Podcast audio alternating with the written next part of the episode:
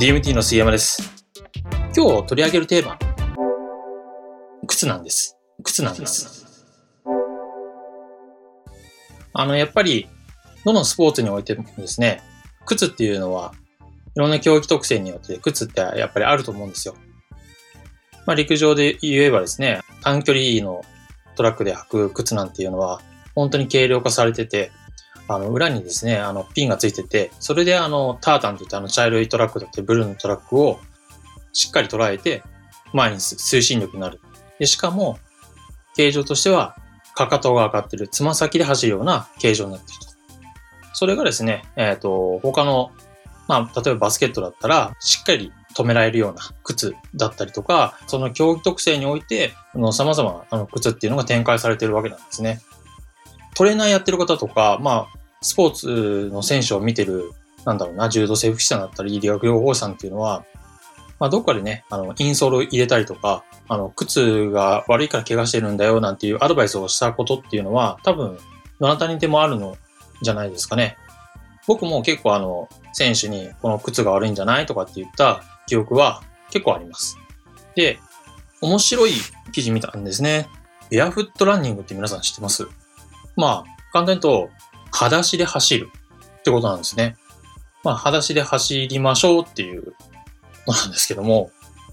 これが結構ですね、数年前、結構ブームになってですね、その共感もできるぐらいですね、あの、裸足で走ることを推奨していて、まあ、裸足で走ることは体にいいんだよ、みたいなことをですね、歌ってたことがあったんですね。で、まあ、なかなかそれは、裸足で走ることは、やっぱり、まあ、路面で走ると、まあ、痛かったり、ね、不衛生だったり、まあ、下に何か落ちてた場合に良くないということで、ベアフット用のですね、まあ、裸足で走る感覚を求めた靴っていうのが実際あるんですね。で、実は僕も持っていて履いたことあるんですけども、あれってすごいんですよ。普通、靴皆さん持っても、もちろん持ってると思うんですけど、履くと、ほぼほぼ、かかとが高少し高めになってて、つま先が薄くなってるじゃないですか、ソールって。でも、ベアフット用の靴って裸足に近づ、あの、近づけてるんで、まったりなんですよね。で、中は中敷きがないんです。本来、靴って、まあ、後で靴見てもらえたらわかると思うんですけども、土粉末のとこがちょっとボコッと上がってたりしてると思うんですね。あと、かかとの方行くと、かかとの周りを包み込むような形状になってるようなインソールが入ってたりすると思うんですよ。それがベアフットの方は何もないんです。なんでこの話をしたかっていうと、じゃあなんで自分たちって靴がいい悪いっていう話をしてたのかなっていうことなんですよ。で、おそらくですね、その時にやることってインソール入れると思うんです、皆さん。やったことある方もいると思うんですけど。土粉末を高くしたり、前足部のところの指のところに入れたりとかですね。いろんなことをしてる人いると思うんです。僕もイータリン式習ってたので、中にですね、1ミリぐらいのですね、黒いシートみたいな貼ったりですね、いろいろやってたことがありました。で、実際歩き方変わるんですよ。で、歩いてもらうじゃないですか。で、まあ、歩様が良くなったりですね、他の股関節だったりですね、太もも周りの筋肉だったり、体幹とかもね、しっかりそれで入るようになるんです。でも実はですね、裸足の方がですね、それを別にインソールとか貼らなくても、自然とそういう筋肉の入れ方っていうのをですね、調整してくれるらしいんですよ。何が言いたいかっていうと、靴を履くことはあまり良くないってこと。あまり良くないっていうのは、外出かけるだけ靴履くしかないんですけども、靴が実は筋力を弱らせたり、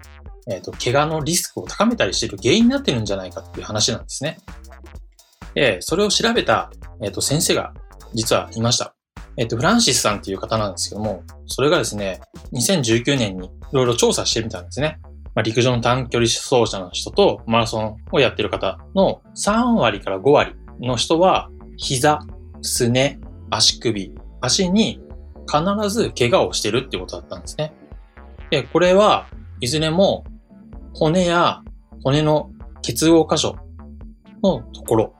が多かったっていう結果なんです。まあ、これを聞いてで、まあ、おそらくそれは練習のしすぎじゃないとか、走り方が悪かったんじゃないとか、ね、いろんなことを言うと思うんですけども、おっしゃる方いると思うんですけど、まあそれはそれとして。じゃあこれな、なんでこういうことが起きたのかっていうことをこのフランスさん言ってるわけです。どんなこと言ってるかっていうのは、この負傷を生み出してるのは何が問題かっていうと、神経だっていうんですね。神経がこの怪我を生み出してると。足が地面に触れるときに、皮膚だったり人体だったり腱に情報をですね、脳と脊髄に伝達していくじゃないですか。着地したその地面の感覚だったりっていうのを脳に伝達していくわけですよ。なんですが、それは靴によって下がっているっていうことが判明したんですね。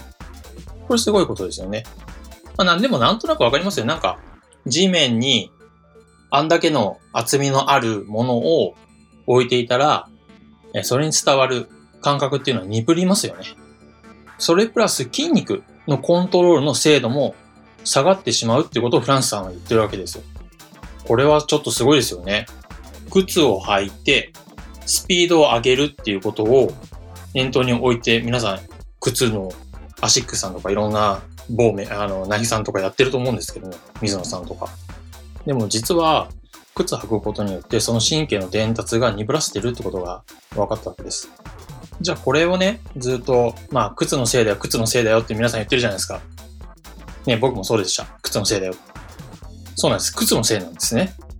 で、じゃあ、これを予防するにはどうすればいいかっていうと、あの、実はこのベアフットランニングっていうのをした方がいいっていうことなんですね。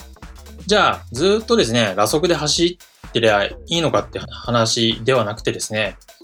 例えば競技に入る前、練習する前に、あの、40メートルから60メートルを地面が柔らかいところがいいらしいんですけども、そこで6本か7本ぐらいランニングさせて、筋肉の伝達経路、正しいあの走り方っていうのを体に馴染ませるっていうことが重要らしいんですよ。これをやった後に靴を履いて、自分、もちろん自分に合った靴ですよ。自分に合った靴を履いて練習することによって、しっくりしたですね、自分に合ったランニングっていうものが形成されると。これって、まあ、面白いですよね。で、終わった後、ダウンとかも、この裸足でやった方が、体の疲労感とかっていうのもなくなるらしいんですね。これはもう憶測でしかないんですけど、結構あの、ブラジルでサッカーやってる子たち、まあ、例えばマラド、まあ、あれ、マラドーナアルゼンチンですけど、ああいうちょっとハングリーなところで育った子とか、アフリカでサッカーやってる子って結構、裸足でやってますよね。で、あれでやってることによって、かなり自分の走り方だったりとか、自分の体勢感覚だったりっていうのはかなり養われてたってことになりますよね。話に聞くと、子供の時の方が上手かったっていう選手結構いますよね。でそれはきっと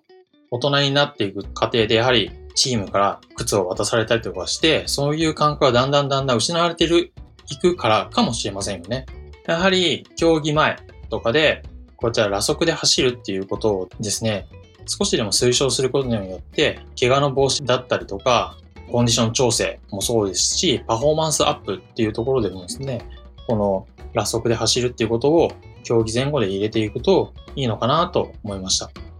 まあ、その裸足で走ることがもし抵抗があったら先ほども言いましたけど、そのベアフットの感覚で走る靴っていうのは売ってるので、それを購入して走ってもいいのかなと思います。